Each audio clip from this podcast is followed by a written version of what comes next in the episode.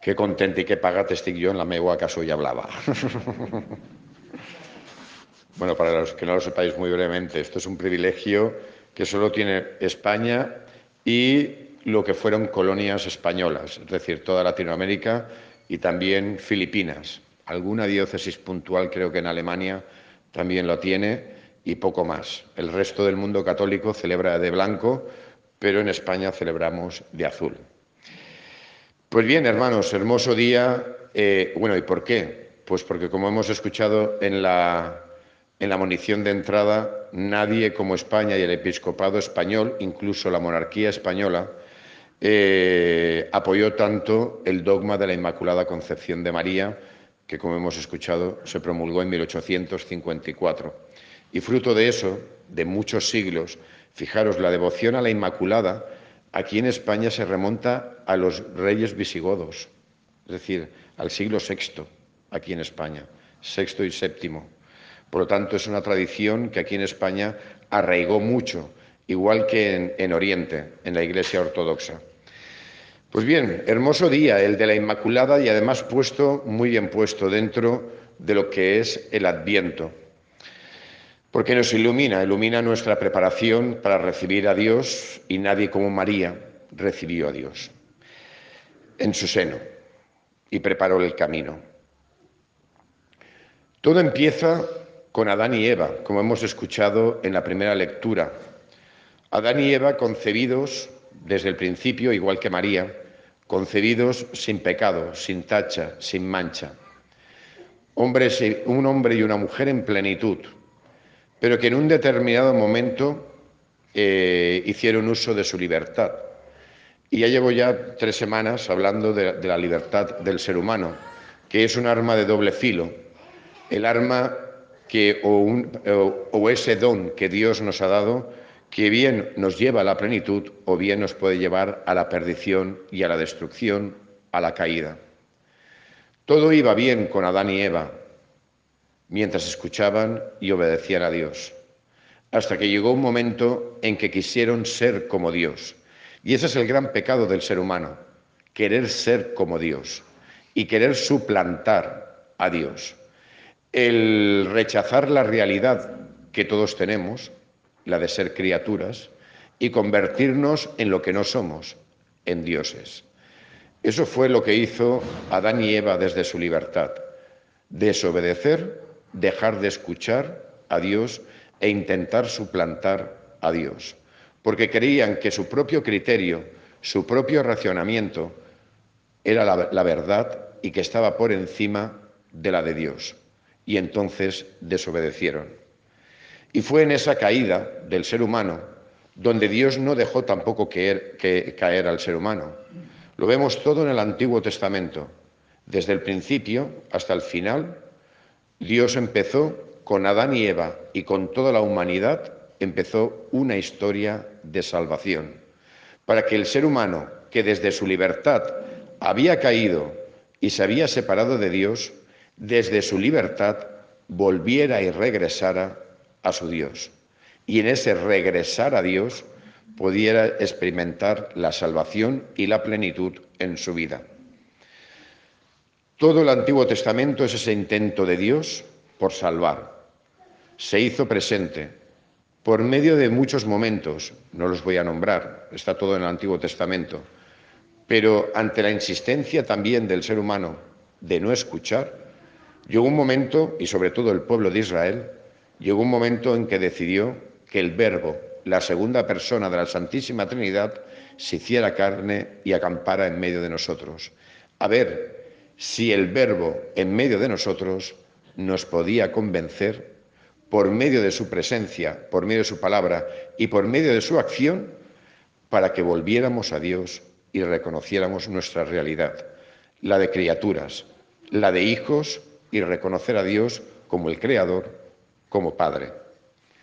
Para ello se la jugó también Dios y fue cuando escogió a María desde su concepción. La creó y la creó libre de pecado, como Adán y como Eva. Pero ahí se la jugó. Porque ¿cómo saldría María?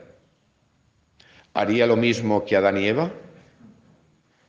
libres de pecado original y en un momento determinado dijeron no a Dios, ¿qué haría María? Se la jugó. A ver qué pasa. Pero María sí que conservó la gracia originaria de su concepción. ¿Y cómo la, la conservó? Pues mirad, no voy a decir nada nuevo, porque es siempre lo mismo, es siempre lo mismo. Aparece en el Antiguo Testamento y en el Nuevo Testamento, siempre se repite lo mismo. ¿Cómo conservó María la gracia? Pues la conservó primero, desde muy pequeña y por medio de los padres. El primer mandamiento, mejor dicho, el mandamiento cero, ¿cuál es? Escucha, el Shema Israel. Es el primer mandamiento, porque sin ese mandamiento no vienen ya los demás. Porque si no escuchas, ya no viene nada después. Lo primero es la escucha, y dentro de esa familia de Joaquín y Ana, y dentro de lo que era el judaísmo oficial del momento, la escucha desde muy pequeñito era algo muy normal. Primero la escucha. ¿Por qué? Porque escuchas a quién? A tu Dios que se da a conocer.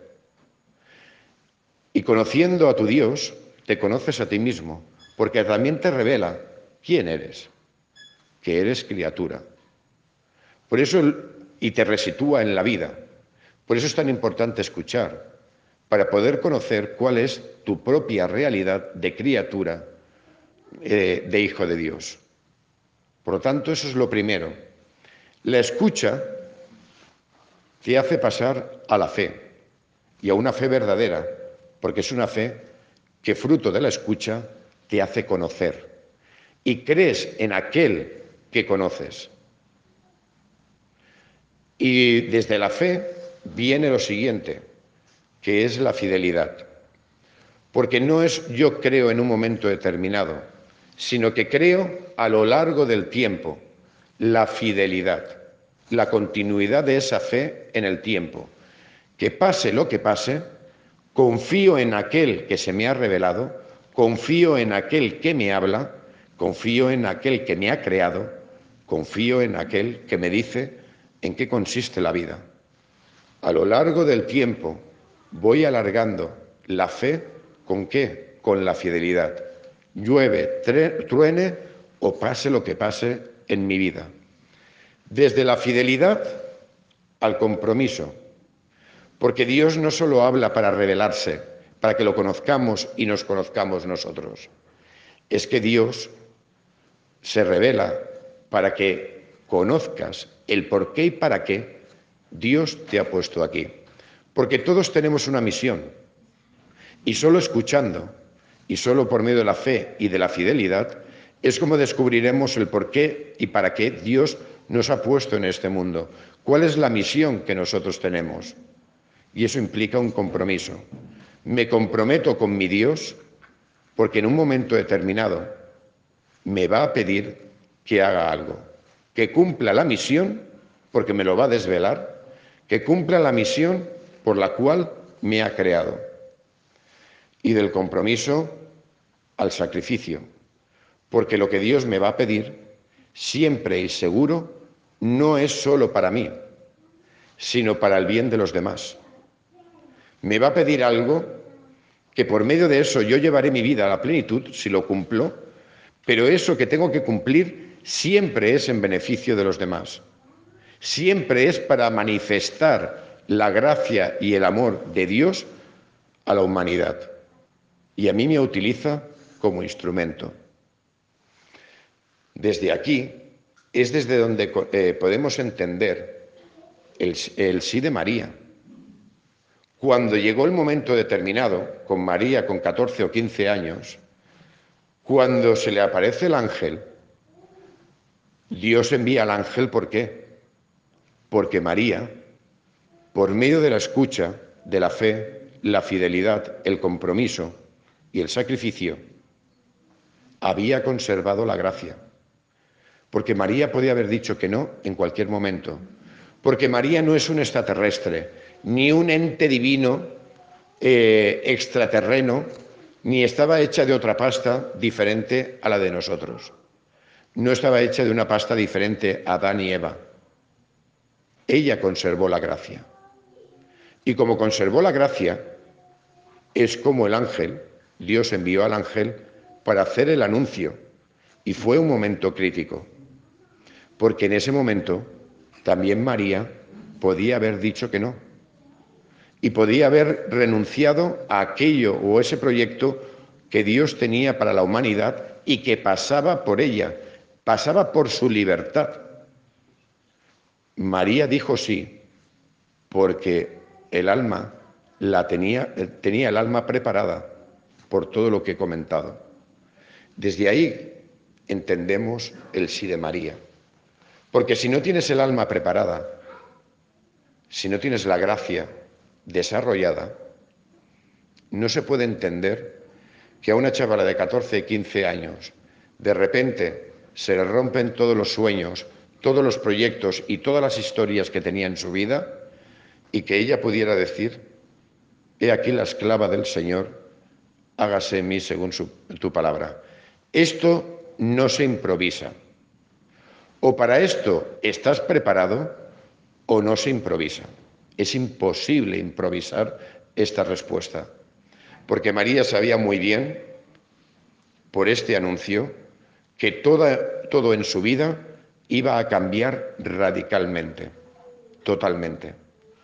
Pero también es verdad que solo diciendo sí a Dios es como Él nos podrá llevar a la plenitud, pero eso sí, que cada uno se prepare.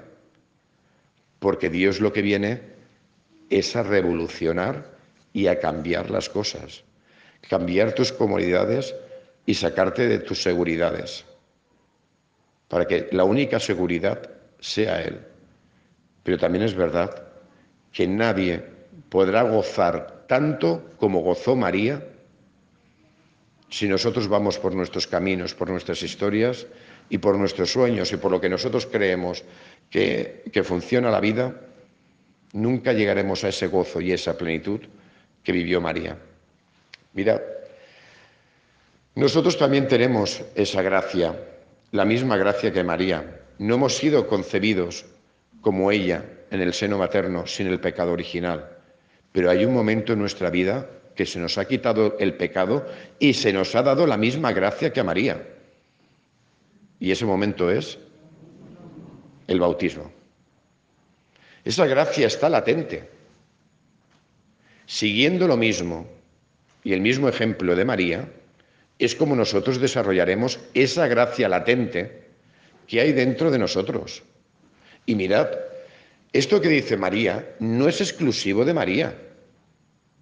El hágase en mí según tu palabra, y he aquí la esclava del Señor, lo podía haber dicho perfectamente San Francisco de Asís, San Antonio de Padua o San Antonio Abad, en un momento determinado en su vida, y, dijeron eso.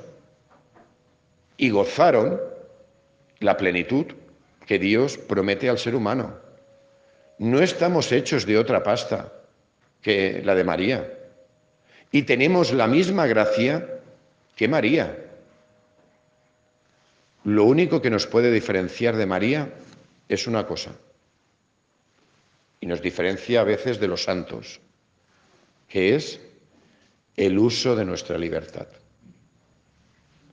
Tenemos la misma libertad que María, la misma gracia que María, pero ¿qué uso hacemos de, la libertad? María tenía la misma gracia que Adán y Eva, y Adán y Eva utilizaron su libertad de una forma y María la utilizó de otra. Y los santos también utilizaron y orientaron su libertad hacia, hacia Dios. No nos diferenciamos en nada de los santos ni de María, solo en el uso de la libertad. Y alguno puede pensar, ya, pero es que los santos son santos y María fue María y yo con mi vida, con mis circunstancias, con mi ambiente, con la realidad que tengo, pues yo no puedo. El ángel le dijo a María, para Dios no hay nada imposible. El imposible lo pones tú. Pero para Dios no hay nada imposible. Y no es imposible que seamos santos, no lo es. Lo único que impide que seamos santos somos nosotros mismos, que no nos lo creemos y que no orientamos nuestra libertad hacia Dios. Ya está.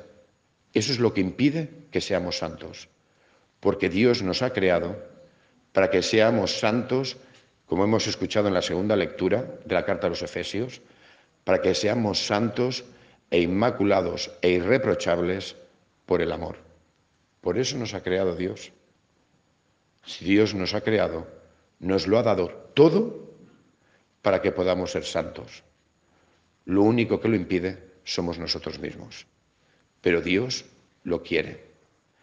Hoy vemos a María, la plenitud de la santidad, la primera santa, María, la primera redimida, la primera que en esta vida pudo llevar su vida a la plenitud, con muchísimo dolor, con muchísimo sacrificio y con muchísimo sufrimiento, pero una vida plena, el primer ser humano redimido en su totalidad en este mundo, porque en este mundo orientó su libertad hacia Dios y desarrolló la gracia.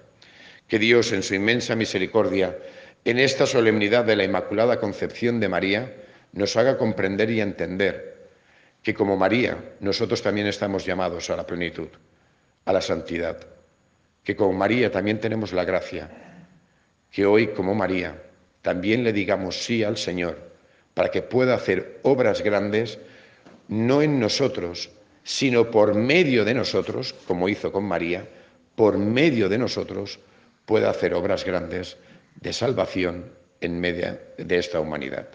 Que así sea.